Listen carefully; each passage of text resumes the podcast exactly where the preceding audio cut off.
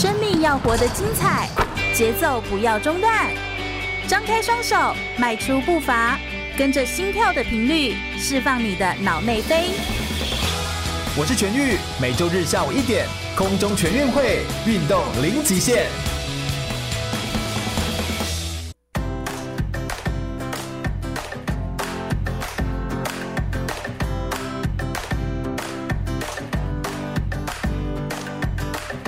国广播 FM 一零六空中全运会，我是全玉，每周日下午一点到三点，在空中给你轻松好玩的运动讯息，还有体育圈内的大小事情。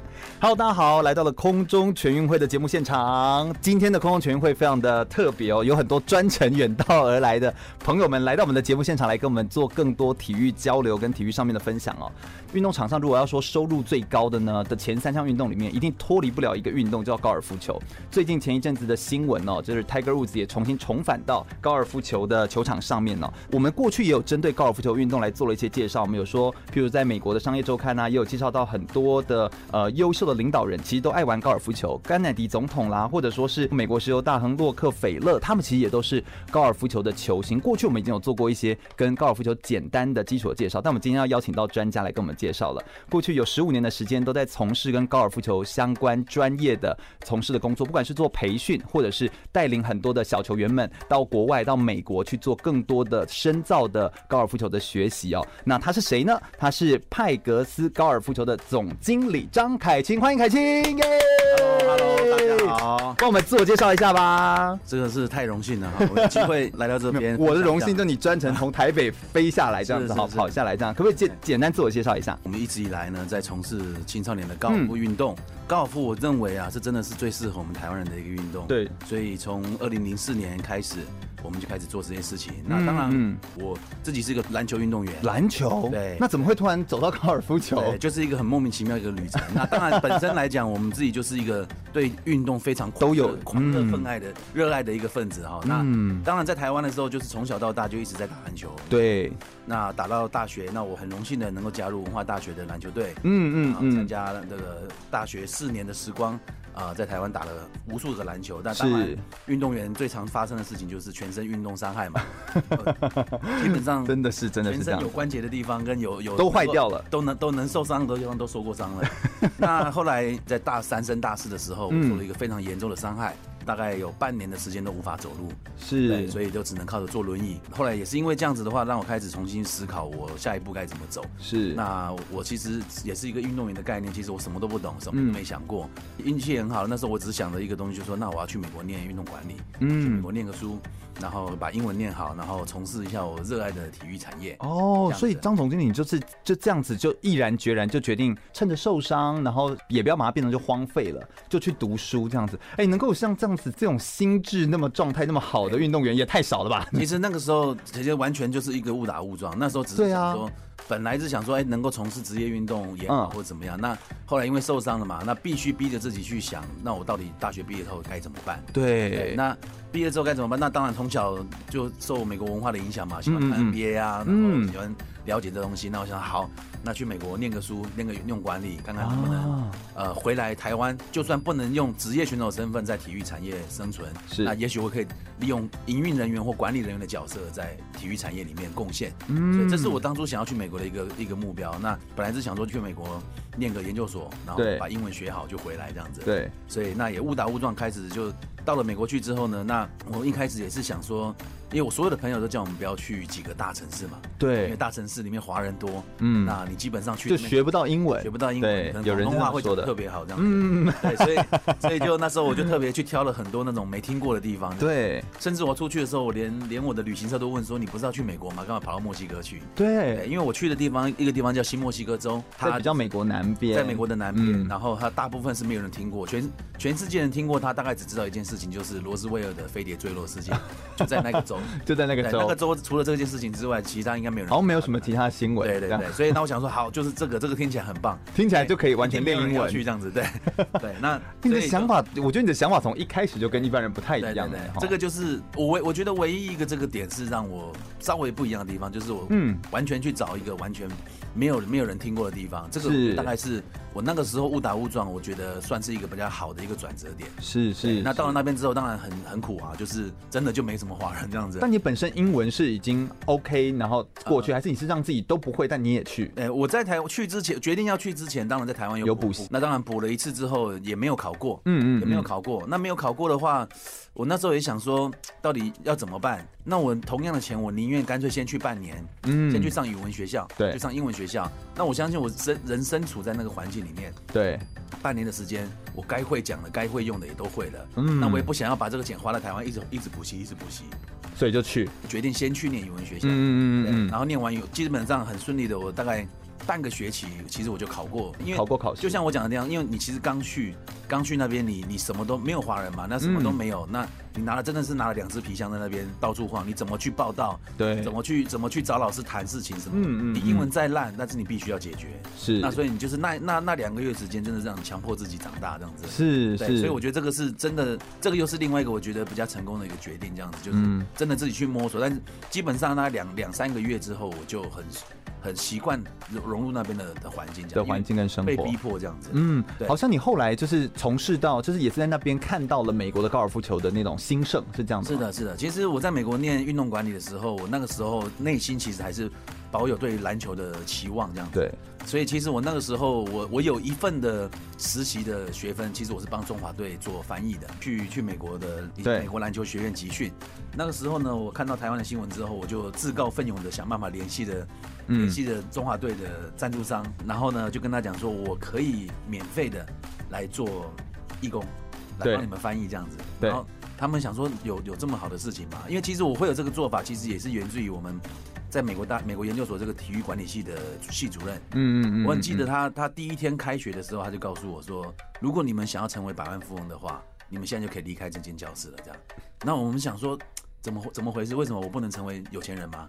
他说不是，你要从事体育体育运动管理的话，你不是不能成为有钱人，而是你第一个热忱应该是要有的是热忱，你一定是而不是想着赚钱，对，而不是想着是赚钱。那你如果对于运动是保有热忱的话，那你是有可能赚到钱的。但是你是把赚钱放在第一位的话，我建议你不要走体育管理。那这这句话其实影响到我蛮大的。那就是说，其实我们做很多事业到现在，其实真的都是你必须先投入。那这个投入真的是因为你热爱。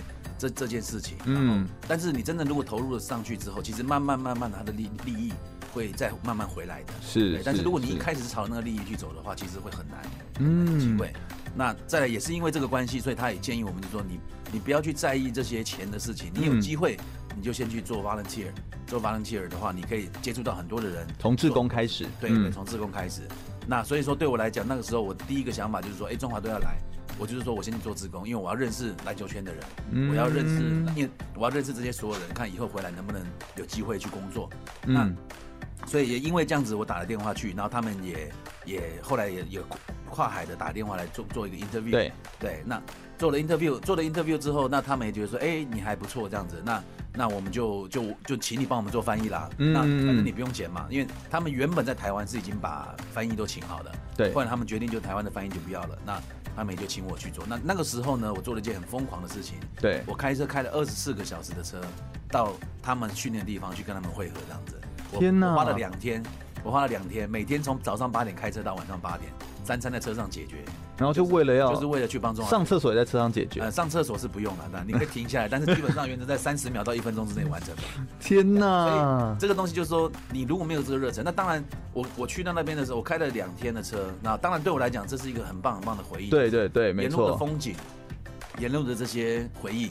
我觉得都是那，而且重重点那时候我还开了一台老美的破车，所以我随时会有那种车子抛锚在路边的风险。对对对，对，那人不轻狂枉少年嘛，那我觉得是这件事情对我来讲是一个蛮人生蛮大的回忆。那到那边之后。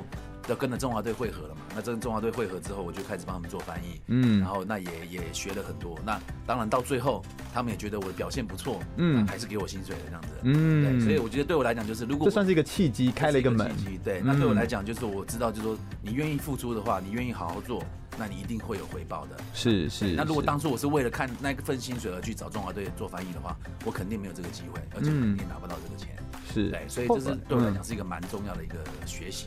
是从这个学习的点上面呢、啊，后来有机会就是开始就走到跟运动管理有关的事情。那我们先稍微休息一下，等一下回来再来聊聊更多关于 Kai 他自己个人生命当中的故事哦。马上回来，继续回到全广播 FM 一六空中全运会的节目现场，我是全玉。我们今天呢邀请到的是张凯欣 Kai 来跟我们聊聊关于高尔夫球运动以及透过运动哦走向国际的青少年选手的培训跟相关的培训工作，他们都是怎么样来辅导跟协助运动选手高尔夫球的。专业运动选手们可以走向国际，拿到更多的资源呢。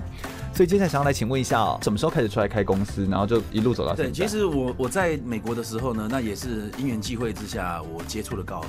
那我在学校里面有几个朋友，他们也在打球。那因为你知道打高，但是你如此热爱篮球，你怎么有办法放弃？对我到现在没有，我还是没有放弃啊，篮球还是是我的最爱。对，那高尔夫就自己打的最爱，但高尔夫是事业，管理上面的事业哦。OK OK，对，那。当然，对我来讲，我们这两种的热爱是不一样。嗯，对于我工作的热忱，跟对于我自己投入运动的热忱是不一样。那我在学校，那后来我才发现，哇，在美国，我们自己的大学，我们就有两座高尔夫球场，学校自己拥有的两座高尔夫球场。对对，那我们自己打球的话，只要五五块钱美金，还八块钱美金，非常便宜。那我自己有朋友，他们有在打。那我班上还有个同学，我一个老美的一个朋友，他是我们学校校队。对，所以因为这些机会。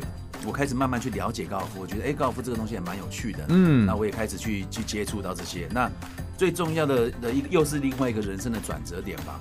那当然就是说，我毕业之后在在找工作的过程中间，那我又发挥了我们系主任跟我们讲的一个精神。嗯，那那时候我也是想说，哎、欸，我找工作我要找要么篮球，要么高尔夫，这两个都是我热爱的东西。嗯，那后来我就在某一份报纸上面看到，呃，在加州。加州有一个华人的大型的邀请赛哦，邀请赛一个广告，嗯，那我看到这个广告之后呢，那我的第一个反应就是说，我要打电话去做志工，嗯，对，我要打电话去做志工，就是说我要我要接触这些人，我要认识这些人，对，那所以我打电话去了呢，那也很有趣的。对方电话接起来的时候，我跟他聊，就说我是谁谁谁，我是念运动管理。嗯，那当然那时候运动管理在二十年前应该算还是蛮新的一个东西。对，没有到，嗯，对，所以很多人没听过。嗯，那他们也就是说什么运动管理，那有这个戏吗？这样子。然后后来还以为是诈骗电话。对对对，然后后来我也跟他讲，就是说我就发挥这一套啦，死缠烂打，就是我都不要钱了，你让我去，可以做什么都可以啊，这样子。然后那时候后来接电话那个那个那个小姐姐呢，那她她也觉得聊得还挺挺，我还蛮诚恳的嘛，那个。很认真，那他也觉得还不错，嗯，那后来他就电话挂掉了之后，后来他是后来跟我叙述的啦，他就跑去找老板了，对，哎，有一个孩子这样打电话来说怎么样怎么样这样子，那那个老板第一个反应就跟他讲说那是诈骗电话，不用理他，然后所以然后后来那当然可能真的那时候讲电话讲的是蛮蛮热忱的，这个姐姐想想也不对，这不像是诈骗电话，对，再次去跟老板讲说这个真的好像不是诈骗电话，你要不要试看看？反正人家不用钱嘛，对啊，那我们这里也要缺人做活动。那后来那个老板就说：“那好吧，那你你你叫他你叫他过来好了，就是叫他过来聊一聊这样子。嗯”所以呢，那我也是因为这样子的机会，那那时候那个活动是在加州，那我也跟跟了这个这个所谓他其实当时只是那个公司的一个秘书而已。对。那后来他跟他聊完之后，那我记得他是一个广东广东人的美国人，嗯，在美国很久的一个广东裔。对。那跟他聊完之后，他觉得哎、欸、很不错，他就说：“那我请我们总经理出来跟你聊。”嗯。那后来总经理聊聊聊，总经理。也是跟他聊了半天，我大概那一天我我这一整天都在那边聊天。那我在想说，后来总经理聊完之后，总经理就说：“你明天可不可以再过来一趟这样子？明天可不可以再过来一趟？那我我请我们老板再跟你聊一次。”嗯嗯嗯。那时候我在想说，不会吧？我只是做个 volunteer，你还跟我三轮的面试嘛？就是又不是什么大公司。嗯。就后来我心里面暗喜说，他们该不会要请我吧？哦，该不会是要要请我工作吧？因为那时候我根本没有想到说，因为我想要找工，想要在美国工作，对。但是我那时候更没有想到说我直接找到工作，是。而是我想说先透过实习跟义义工、志工的方式，嗯，来做这件事情。结果呢，那隔天。我就再去跟那个老板直接碰面了。嗯，那老板聊完之后，他确实他真的就 offer 我一个工作了。哇，所以这个对我来讲又是一个我人生很大的另外一个转捩点。点我当初是抱着不拿钱去做 volunteer 的心思心态，结果我拿到我要的工作。嗯，对，那我也二零零四年开始。就因为这样子的一个 volunteer 的的工作的的机会，然后开始接触了跟对高尔夫球有关的教育工作。那个时候我印象最深刻的，我第一天工作遇到的第一个学生就叫做曾雅妮。哦，对，那个时候他十五岁，嗯，他那个时候呢刚刚在美国拿下美国最大的业余赛事之一。嗯嗯，打败那时候当红的炸子鸡叫 Michelle Wie，嗯，那时候是全美国最红的一个人，这样子。是，所以雅尼也是那一年在全世界的舞台上开始让人家知道他是谁，这样子。是是，那所以也开始我人生的第一个高尔夫之旅，是就是认识的第一个学生。所以不只是就是呃开启一个新的工作的模式哦，这在美国可以开始找到工作，也是开启了另外一个领域的开始，就是开始对于运动的管理还有高尔夫球管理的赛事上面，然后还有更多呃培育青少年的这个工作开始进入一个更下一个阶段这样子。我想我们稍微休息一下，我们在广播节目当中等一下再来聊聊到底高尔夫球运动是什么，怎么样来玩，对于青少年的培训上面有哪些培训时需要注意的事项。我们听首歌曲，稍微休息一下，马上再回来哦。有意思的电台，FN 一零六全国广播，您现在收听的是全运主持的空中全运会，我是奥运划船选手汪明辉。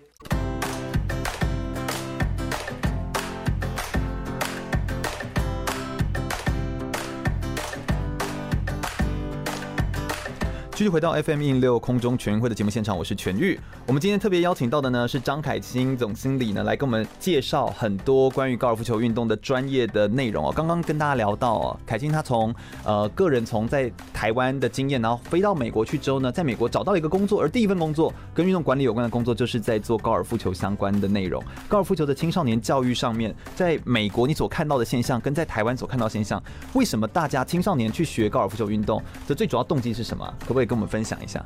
啊，可以啊。其实我觉得我们在在台湾，呃，一开始在美国工作的时候，后来我在二零一零年回到台湾，在大陆这边工作的时候，嗯，我觉得我看到两地的青少年学球的态度，出发点最不一样的地方，就是在亚洲，这我们的孩子学高尔夫，嗯，都是为了功利。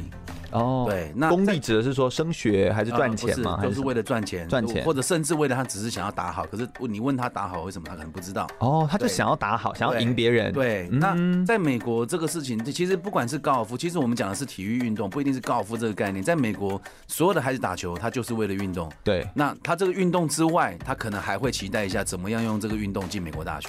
嗯，这大概就是他们唯一的一个想法，他们不会有太多的思思路。就像台湾的选手，我们遇到很多，他打球就是觉得他马上就要成为未来就要成为职业选手，他没有其他的出路。哦、对，你的意思是说，等于说他们比较会把打球在美国，他们比较会把运动当成一个有趣的事情，当成一个休闲活动来做。对，而在台湾附带比较多的目的性。对，像你看，在美国的小朋友，你可以看到他们可能从小在小学的时候，他们可能会从事四五样运动，可能打棒球、踢足球、游泳、打网球、嗯、打高尔夫，什么运动都来玩一点。对，那也都会比赛，也都很有水平。那他们可能到了高中、国中的时候，这个阶段，他们开始会把这些运动开始减少，减少数量。可能我原本玩六种，我现在变成三种。是。那我可能直接决定，哎，我要打篮球、棒球跟美式足球，嗯，就这三种运动。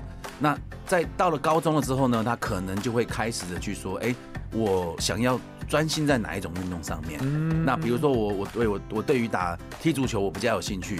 那我可能在高中的时候，我就专注在我的这个运动上面。嗯，那会不会也是因为他们这样可以可以同时兼顾，或者说是比较像是他们不会只 focus 在某一项的这个状态之下的，的这个观念，也影响到他们的读书这件事？没有错，没有错。其实就像高尔夫一样，其实所有的运动你不可能每天都去做训练。其实我们在训练来讲，大概就是每一周训练二十个小时左右。嗯，好，那其实平均下来一天大概就两三个两个小时。嗯，周末可能多花点时间，这个是绝对不会影响到你念书的。对啊，那。因为在美国，当然还是有一个制度性的问题，就是说，美国基本上的学校大概最多两点就放学了，两点两点半。对啦，对对。那美国有时候天气好一点，可能晚上八点才天黑。嗯，对。所以，我们如果就算我打高尔夫，我两点放学，我三点之前我就可以到球场了。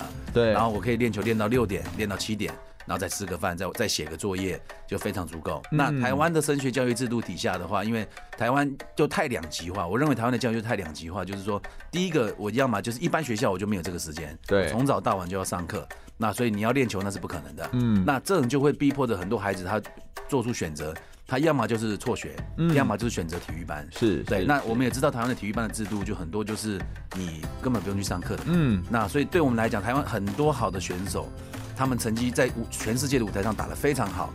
但是事实上，其实他们在功课这个方面是是不及格的。嗯，功课方面，虽然说他们都是都是有念在念高中，但是你如果真的深入去了解的话，可能他们一学期不用去一次，嗯，然后甚至一个月去一次就可以了。嗯、那这种情况下，在功课，那这种情况他们到了美国，因为我们这这那么多年来帮助很多孩子，对。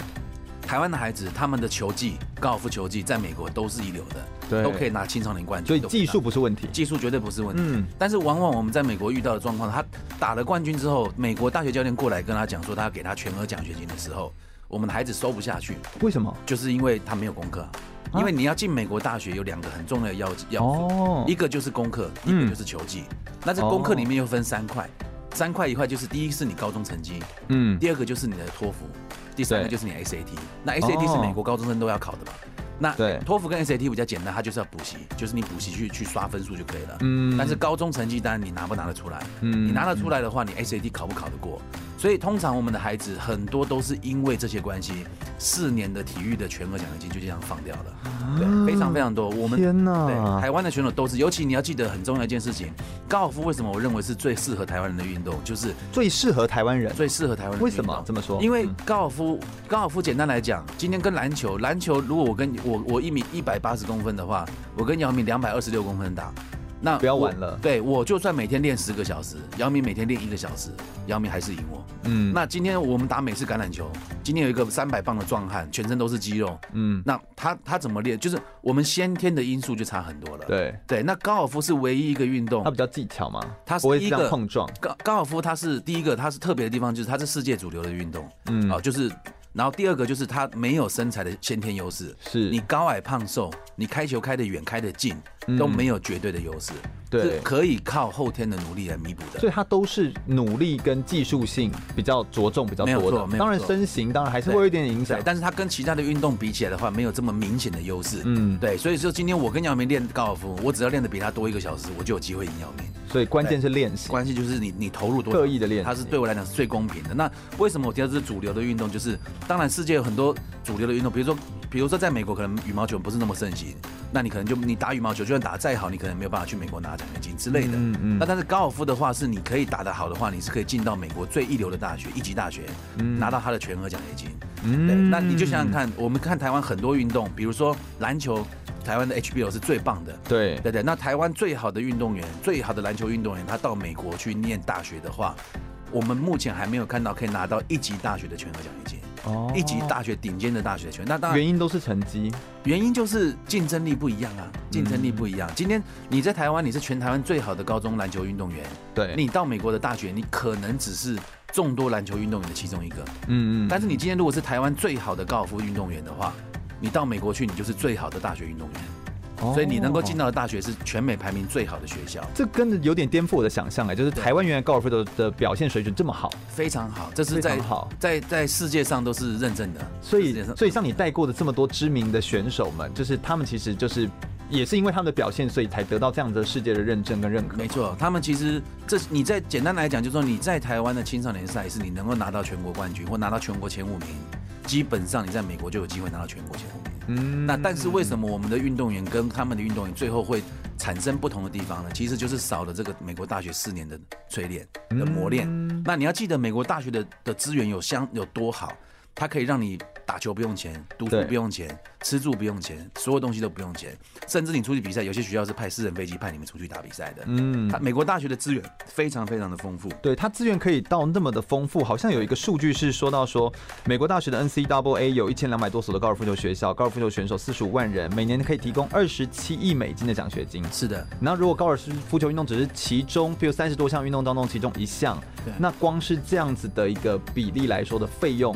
真的是非常惊人，非常惊人。我我们我们举一个最简单，我们我们先讲到一下美国大学体育对于美国有多重要好了。嗯，美国美国美国是世界体育强国，大家很清楚。对，美国在上一届的奥运会，美国拿了一百二十四面奖牌，是世界第排名第一的。对，但是呢，如果我们把美国大学的运动员当做是一个国家的话，好，当做是一个国家，就是美国大学的运动员是一个国家的话，他们在上一届的巴西奥运会总共拿了两百三十几面奖牌，比美国多了一倍。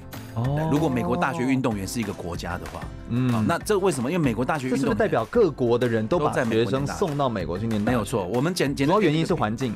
对，我们简单讲，可以给你讲一个比例就好了。在高尔夫球界，美国大学运动员里面有百分之二十二是外国人，哦，百分之二十，就简单来讲，就是那些人就加拿大的、瑞典人、墨西哥的、法国、哥伦比亚、泰国这些国家最好的运动员，他们都会到美国念大学。为什么？因为美国大学的资源相当丰富。我们举一个最简单的例子。全美国，全美国光靠体育运动他们的收入最高的一所学校，他们一年可以收两亿美金。两亿美金，就一个大学，它光靠体育运动，它可以收入两亿美金，大概感觉完全是另外一个世界的人。对，那我们去回头去看台湾最赚钱的职业运动，可能是职棒。嗯，职棒一年的营收可能几亿台币而已。是是。那美国大学是一所大学，它可以做六十亿台币的生意。嗯，那而且重点是它还不是职业运动，所以它不能赚钱的。对，它钱必须要使用回到学校里面去。嗯，那我再给你一个很很有趣的一个数字就好了。全美国各州对最有钱、薪水最高的公务人员，大部分都是美国大学教练。大部分不是什么医学院院，哎，但他们算公务人员吗？他们不是有一个州立大学吗？哦，州立大学就基本上每一个州里面的收入最高的这种公务人的公务人员，都是都会是教练，都会是美国大学运动队的教练。那通常就是篮球教练或者是美式足球教练。那最高的现在是我记得他们的年薪是快一千万美金，嗯，就一个大学教练教美式足球，他的年薪可以到一千万美金。对，但但是你如果你去换个非常惊人，对，但是你如果想想看，如果一个好的大学教练，因为大部分的美国的收入，大学收入是靠篮球跟美式足球这个收入而来的，嗯嗯嗯，所以你今天你要给他一个一千万美金的的奖金是刚刚好而已，因为学校的品牌价值真的品牌价值非常的高，所以那所以为什么我们去看美国大学？虽然说我们带高尔夫选手去看美国大学。美国大学他给你看的都是看美式足球跟篮球，为什么？嗯、因为这是他们炫富的一种方式。嗯，他会告诉你我们学校很会赚钱。对，那这些钱赚回学校的体育部门之后要怎么办？嗯、他必须要平均分布在每一项运动上。是，所以今天我高尔夫球场，我可以有钱盖一个会所，我可以买很多的器材，嗯、我可以去跟学校租私人飞机来用。那我可以让学生去夏威夷比赛，去墨西哥比赛，全部吃住五星级，全部不用钱。嗯，那我也可以让这些学生来念书不用钱。但这就是美国大学体育制度的一个的一个游戏规则。是，那其实我会知道这个东西的话，当初是个瑞典的国家队的教练他告诉我的。嗯，他们瑞典的高尔夫球协会是有计划性的在培养他们的孩子。嗯，平常就到美国去比赛。对，然后被美国大学吸收，然后美国大学的制度来培养他们的高尔夫运动员。对，然后这些高尔夫运动员未来成才了之后，再回去回馈到瑞典，然后他们再做一个良性的循环。那当我们知道这一点了之后，我就会觉得说，哇，我们以前打篮球要进美国大学，那是天方夜谭的事情。但是我们现在打高尔夫球，说老实话，我们真的是比较有吃香了。对，在高尔夫运动员，其实你十个孩子交给我，我保证十个孩子都打高尔夫进美国大学。嗯，这是高我们可以做到保证的事情。因为高尔夫球的技术水平啦，什么，在以台湾的华人这个目前来做的训练来说，其实非常非常的充足，也非常的足够的。没有就是只要如果能够到国外，对，只要肯做，然后你又找到一个更好的机会跟舞台，相信就能够把你的这个能力再加上翅膀，有点像这种感觉，就可以更有机会往上来提升到更高的。最重要的就是，我要告奉劝大家一句话，就是读书啊。台湾的运动员大部分都是因为没有好好读书的关系，嗯，而让他们失去了很多这样子的机会。是，对。我们等一下稍待一会儿就要来跟大家聊聊更多的案例，我们会直接从案例来了解一下，说不一样的高尔夫球选手他们有什么样不一样的状态跟特质，后来透过怎么样的调整跟协助跟帮助之后，让他们真的有机会展翅高飞，可以得到更多的机会点。我们稍微休息一下，马上再回来哟。我是二零一八阿根廷青年奥运革新大使纪应成。您现在收听的是 FM 一零六全国广播，由全域主持的空中全运会。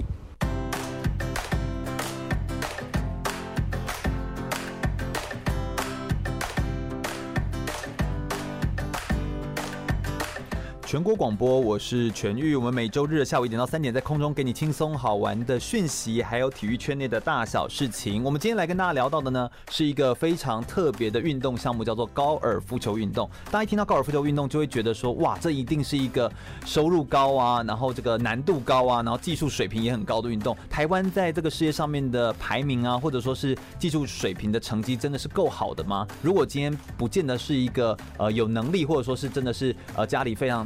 收入很够，affordable，让我可以来做参与的话，我是有办法来参与高尔夫球运动的吗？所以，我们今天特别邀请到了一个派格斯高尔夫球的总经理张凯钦来到我们的节目现场，来跟大家介绍一些呃有意思的案例，来分享一些选手们的故事，也告诉大家一个正确的透过运动，然后来做学习，然后来不断成长的一些历程的故事。我们先掌声欢迎凯，耶！欢迎凯，是帮我们简单介绍一下自己。凯是不是也是在美国念硕士的，对不对？对对对，嗯、我自己本身在美国念运动管理，是对于从小对于运动都非常的喜爱嘛，非常有兴趣。对，对，对，可不可以直接帮我们来破解一下，大家最容易遇到高尔夫球最爱问的问题，就是好像觉得说高尔夫球运动就是一个非常贵族的运动啊，昂贵的运动啊，有没有一些案例可以帮我们就是来讲一下？是的，是的，其实高尔夫对，确实你可以把它当做。很贵族的运动，但是它也是一个很平民的运动。嗯，对啊，出去打个那个几杆，好像价格很贵吗？在当然，我我们在平常在台湾各地，在全国各地都有很多的练习场，对，甚至还有很多的所谓室内模拟器。嗯，当然这些打球的话，其实都不贵的。是，对，你打电动现在好像有 VR，对，电 对啊，电动的 VR 也好，对不对？他们有个像那种 KTV 的包包包包包厢，就像那个模拟器一样。嗯嗯，那那个打一次也都不会特别贵。那当然去练习场打一盒球。可能你按按小时算，一百块、两百块、三百块，这些东西其实都是我们去外面唱歌差不多的消费，娱乐消费差不多。是。那所以说，对于只是说对于台湾的群众来讲的话，只是说对于这个运动的误误解，会认为它是非常的贵族，但事实上它也并不会到最后遥不可及。是。有机会的话还是可以去做。所以真的是有一些选手可以这样做得到来做这样的训练的吗？对，从因为这样子的关系而开始接触高尔夫的人非常多。那当然，其实台湾很多知名的选手，那他们也是因为在。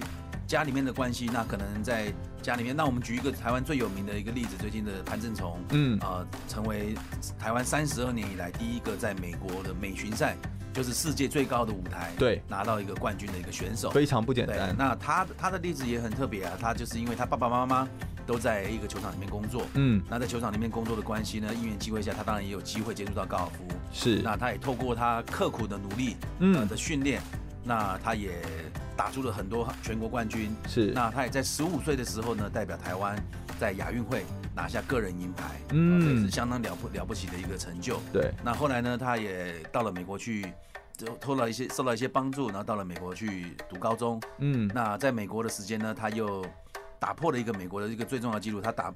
他打破了 Bobby Jones 在美国高协最年轻进入全美八强的一个记录，哇，这个也是美国基本上算百年的记录被他打破。嗯，那他在十五岁的时候破了这个记录，那开始了他在美国的人生。嗯，那他也因为高尔夫打得非常好的关系，然后获得了华盛顿大学呃的全额奖学金。是，华盛顿大学是美国 Pac-12 太平洋十二大联盟的一个非常非常有名的一个学校。是，那他也获得这个华盛顿大学的全额奖学金。嗯，那其实从这个之后开始，他们全家的压力就。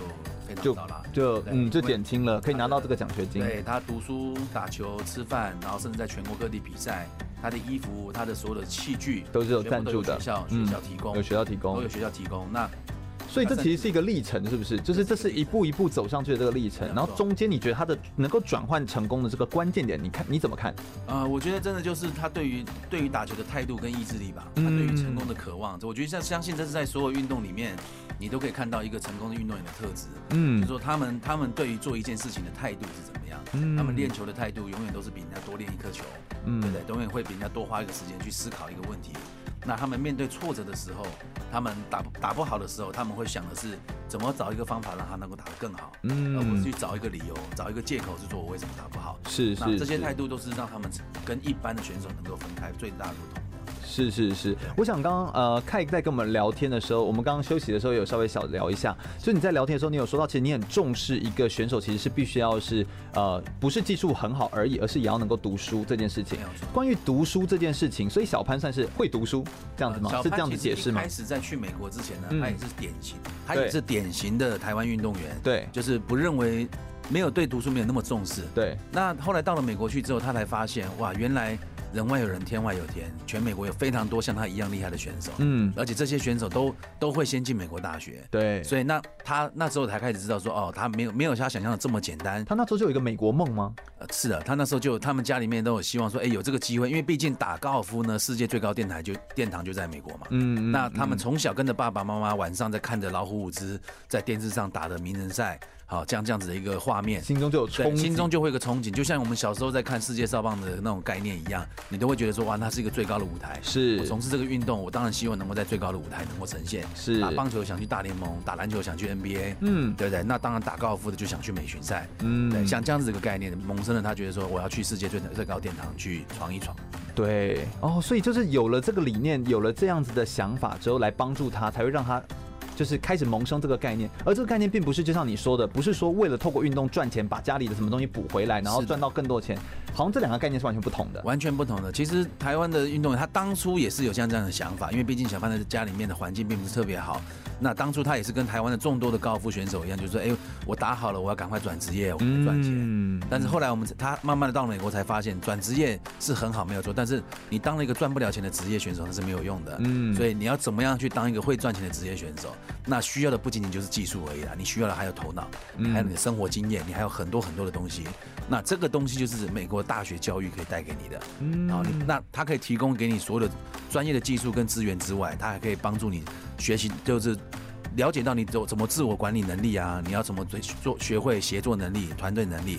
我跟各位分享，就是美国的世界五百强公司，嗯，他们最喜欢请的都是大学运动员毕业的。嗯，为什么？因为一个大学运动员，他们第一个，他们必须要念书，他跟台湾的体育制度不一样，他们必须要念书，必须要成绩好，成绩好。而且美国大学没有什么体育系，没有什么体高尔夫系，也没有什么体育班的。对，他们都已经是一个一般系，譬如他是读商的、读政治的、读经济的，对对对，他是这样子的概念。所以你要在做好学生的本分的同时，你还要去加上你自己专业的高尔夫运动训练。哇，所以你能够在大学里面学会这些时间管理、自我管理的能力。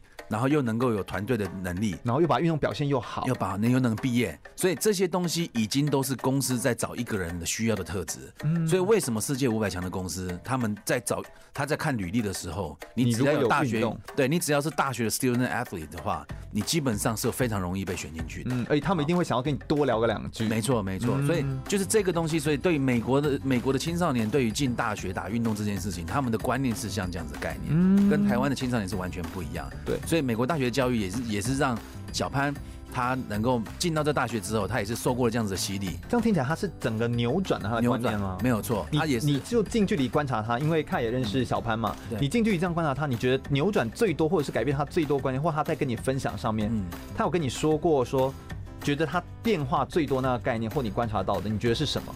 其实你真的真的进了美国之后，其实你就是你会你会踏实一点嘛。你会踏实一点，就是说你你今天你真的来到这了，你真的来到这了。今天我原本认为我是世界最强的的青少年选手，结果到了美国去之后，我发现可能跟我一样强，我也我是很强没有错，跟我一样强的占一排，对，大概有一百一百个左右。对，那在我每一届前面的一百个人，他们都不敢转职业，他们都还去美国念大学，所以我今天就会务实一点。我会知道，我我的目标是要走职业，没有错，不是一直在当台湾第一，对，这样对对。那走到世界，你到了美国去之后，你可能有很多的第一都在那边。我今天是泰国第一，菲律宾第一，日本第一，全部都聚集，全部都在那个地方。那美国各州的第一都在那边。那你能那这里面你要怎么样变成这一些人的第一，你才有资格再考虑下一步的东西。哦，对，所以这是一个一个环节一个环节的转换，而不是我青少年第一就想要变职业第一。他也必须要在这个状态之下把自己放下来，然后知道说我还是需要学习，不是只有学技术、学技巧。其实有方方面面，包含你整个的对生活的管理，你的时间的掌握，你的如何跟人家应对进退的这些所有的管理，其实才是一个优秀的运动员应该要具备的所有良好的。其实小潘，你看他上前一阵子拿了这个美巡冠军之后，他也分享了一个很有趣的东西，就是说，你看他。不要，我们就先不姑且不论技术的部分，我们就先讲他在技术当然是很好的。对对，我们在美巡赛上的生活，包括跟人的进对应退，是跟人家 social 啊，跟人家讲话啊，然后你在这巡回上生活的节奏，比如说你每你要坐飞机，要包行李，要订饭店，要做很多所有的事情，全部都自己。对，都是自己的团队在做这，就是你当然你能他的逻辑就是你当然尽量不要假手他人，因为你今天如果因为你那个你的一个谁谁谁帮你订了一个飞机票失误失误，那你一场比赛不能去打。那你要怪谁？对对，那像这种东西的话，其实就是说你自己能够做的事情，他们会尽量去做。但是也是因为他们在美国生活过这个关系，他们是相相对于独立其他亚洲过去的选手，或者日本、韩国过去的选手，他们必须要花钱请一个团队过去。他可能要请一个翻译，他可能要请一个保姆帮他做这件事情，就等于他们出去的成本可能是小潘去打比赛的大概三倍到四倍左右。所以这也难怪我们在看台湾的运动选手当中，语言比较好的，比如说网球啦、高尔夫球，这个其实也是有原因的，因为他们需要训练他们自己，他们很自在，他们在美国是一个非常自在的一个环境，他们不会很 lonely？当绝对是不会的，因为其实在美国，你只要运动好。你就是就是强，很好，所以全世界就是你的地位就高，嗯，对，所以他他们在美国，小潘在他们大学里面基本上就是就是你运动员在学校里面，那是大家看到眼睛会发亮，会基本上没有擦红地毯扑你欢迎你进来这样子的。因 为运动员在美国大学有非常多的特权，嗯，对，所以等于是说对他来讲，你只要运动好，在美国是非常容易生存的。那这也是美国大学的体育教育。然后带给他现在的成功。但是相比其他只是技术好的运动员来讲，他们会辛苦非常多。这样是是是，我想我们稍待一会儿再来跟大家聊更多关于高尔夫球运动的呃相关的讯息跟内容。我想内容真的非常的多，不管是从方方面面的介绍，然后但是我觉得最关键的是，我们可以听到到底真正专业的人专家在讲解的时候，到底一个。台湾的运动选手要怎么样走到世界？然后你需要装备哪些能力？哪些能力是我们一直忽略，但我们却一直……那其实就是我们最大的问题，最核心的一个呃教育上面最核心的问题点了。那我们稍待一会儿再回来来跟大家聊聊，到底在呃看台湾的高尔夫球选手、国外高尔夫球选手的这个差异之外呢，有没有一些其他的赛事内容，或者是要走到更国际的这个面向来说的话呢？还有没有其他的方法让年轻运动员可以更往外走，然后打开自己眼界，走得更开阔呢？我们稍微休息一下，马上再回来聊聊哦。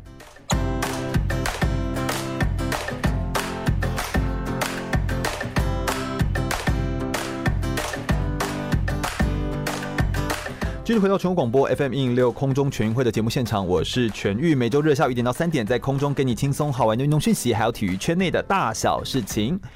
Hello，大家好，又来到了空中全运会的节目现场。我们今天邀请到了派格斯高尔夫的总经理张凯清凯来到我们的节目现场，来跟大家介绍有关于哦高尔夫球运动，他如何从台湾把台湾的青少年选手培育成优秀的，到国际上面，甚至是国际舞台上拿到好成绩的，甚至是优秀的国际的职业选手。这一段的历程跟路径到底应该要怎么样来铺陈？我一定要来请教一下凯，就是凯在做的事情真的很像是在辅导一个运动选手，让他们从嗯。从没有这个概念跟观念，到开始对于未来有一些美好的期望跟想象。但我自己在大学教书，我知道一件事情，就是我在学校，我再怎么激励我底下的就是球类系、积极系、竞技系的学生，跟他说：“哎呦，你要读书啊，你要把英文顾好啊，你要好好的认真啊，然后努力向上啊，才会有机会把你的你运动成绩又好，然后再把那个语言怎么学好。”我就你讲。说到这个转坡哈，就是也不会有人有反应这样子。哎、那我应该要怎么样做？那你你又是怎么做的？你怎么做到可以让这些孩子，哎、他们真的是一个前后落差很大，然后真的可以有所提升，有所。突破，你是怎么做到的？凯、啊，我觉得这个这个问题真的真的很有趣啊。那我们我们自己做了一个解决办法，就很简单，我就是带他去看。嗯，那其实对我来讲，因为我自己本身也是经历过这种震撼的，是是，是。所以以前在台湾，我们从事的体育体育的活动、体育产业，嗯，那你看到的这种观念是这样子。那你到到了美国去之后，你会发现他会有一些观念上面的不同，完全不同。哎、欸，应该是这样说，我们是不是要有一个前提，就是这些都是成绩很好的选手的？啊、呃，不一定，不一定。其实必要你，你当然最后到美国去念大学，肯定是成绩很好的选手。嗯，但是我们我们其实我们自己这几年的例子，我们都会从还你成绩还没那么好，更年轻的时候就带你去看看，我就带你去看，因为我们需要给他创造的就是一个动机，一个愿景。对，你你他他你一定要让他有很想要达成一个一件事情的目标。嗯，那简单来讲，我们的目的就是让他很想进美国大学。哦，那所以不管你成绩现在好或不好，那我们都会带你去美国比赛，带你去看。去了解什么叫美国大学体育，因为美国大学体育这一件事情真的不是你在台湾可以感受得到的。是，所以今天我们简很简单的讲，我们带带孩子去美国看大学。嗯，那美国大学教练他可能会带我们去看他们的训练设施，他们的高尔夫球场有多棒啊，有十八个洞，三十六个洞，对，有专门的训练场，他们所有的设备，各种雷达分析设备、电脑设备都有。嗯，那他们可能会带我们去看一个像五星级饭店的地方。然后看完之后，哇，里面有饭、有游泳池、有那个电影院，然后有什么有游戏间。嗯，然后看完之后，他告诉我这是他们运动员的宿舍，所以其他人不能用。对，其他人不能进去的，这是运动员才可以，运动员专属的。哦，那再来，他可能带你去一个很大的健身房，又像一个医院的地方，然后里面有各种设备，除了健身设备之外，可能还有物理治疗室啊，还有那种超大的水池，你可以在里面复健啊。嗯，然后各种还有二十四小时医生啊。然后他又在跟你讲说，这这整栋是给运动员专属的，只有运动员用，对，这不是外面的人的。对，那你就会想说，哎，这里面这些东西都平常只有在 NBA 的那种电电视里面看到，职业运动员才会有的。嗯，那今天教练可能是一间大学，对，那教练可能会带你去看看看一台飞机，然后看一看，他告诉你说，这是我们学校运动员出去比赛的时候坐的私人飞机。哦，那你可能就哇，这这太夸太夸张了吧？那后来教练可能会带你去看一场。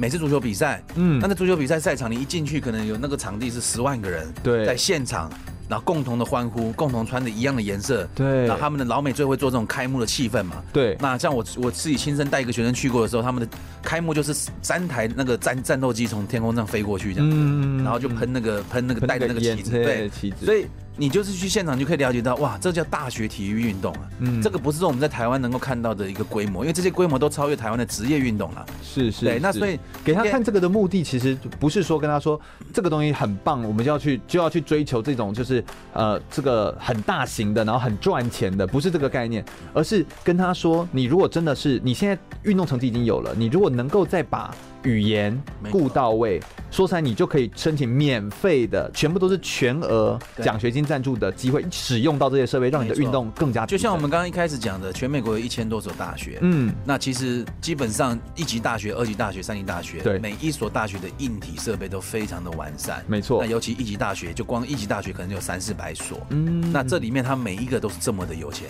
那所以说对我们来讲，就是我们的孩子大部分都是球技都没有问题。是，那真正卡在的部分就是他的英文跟功课的部分。哦，所以当今天是学生，你告诉他为什么要念英文，他带他去美国，他会知道哦，我不会英文，没办法跟他沟通啊。那为什么要要读书？那、啊、你读书不好，你这些东西都没有办法拿到全额奖学金啊，都不是球技的问题，因为球技的问题他们很容易可以解决。比如说这个学校的要求是七十二杆，那我现在打七十五杆，那我知道我两年后我进步个三杆，我就有机会进来了，我可以很明显的预期。是，但是今天功课，如果我今天功课只有六十分，这个学校要求是八十分，那我也要知道我回去这一年两年，我要把这二十分弥补起来。嗯，那这个就是他们的动机，因为我们换算过，你一年如果拿到奖学金的话，你大概可以。省十到十五万美金左右，嗯，所以今天如果你签了四年全额奖学金，相当于你你赚了六十万美金，是相，当于你赚了六十万美金，那我就会去跟很多家长讲啊，今天如果我告诉你有一有一笔六十万美金的现金放在你家门口，你拿不拿？嗯，哎，你要拿，但是这个条件就是你把英文读起来，把英文读起来，把高中毕业，对呀，那这六十万就你的了，他就会有动机，对，那正常来讲，所有人都应该是毫不犹豫的往前冲去抢那个六十万。那应该也不是说跟他说就是要往前来看，应该是说，应该是说你其实就只差这个，而且你你需要的也是自己更加的提升。那奖学金是一个鼓励性的条件，因为毕竟你去国外是需要花费的，比较像是这样的概念。对，所以你可以你拿奖学金的话，你可以得到最好的教育，你也可以有最好的训练资源，有。最好的比赛环境，那这个东西基基本上很多情况下你是用钱买不到的，就像你要花个几百美金，你也买不到这个机会，你唯有自己成为学生运动员。你才有办法获得这样子一个无价的经验。嗯，我看我之后也可以把这个东西当成一个很好的故事，然后在课堂上面来跟同学们说，就是其实你要怎么样可以把这些东西、这些机会摆在眼前，你如何掌握到这些机会，并且呃能够善用这些机会，在你生命当中发生那个可能性之后，先准备好，然后就可以把这个机会给抓住，也可以帮助你未来去实现到你真的梦想想要去的地方哦。我是奥运选手叶子成，你现在收听的是 FM 一零六全国广播全域主持的空中全运会。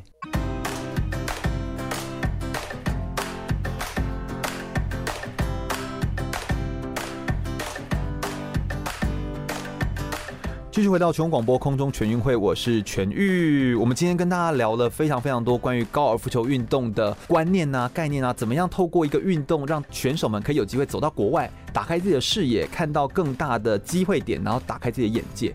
但其实，在谈论这件事情的时候，我们刚刚已经破除了第一个迷思，就大家会觉得说高尔夫球运动就是一个贵族的运动啊，就一定要很有钱啊才能够去啊。但其实还有另外一个非常非常重要的迷思，就是到底什么是成功？什么才叫做一个成功的运动员？我们会一直认为成功的运动选手是不是就是必须要是能够打拿下巡回赛？以高尔夫球来说，他一定是呃整个的巡回都完成，然后是拿到冠军，然后在高尔夫球上面取得某一种知名度的成就，拿到很高的赞助，那才叫做成功呢？我想问一下凯，就是对你而言，如果我们站在一个教育者的立场，我们要去教导运动选手，让他有一个更正确的观念，你怎么看待成功这件事情？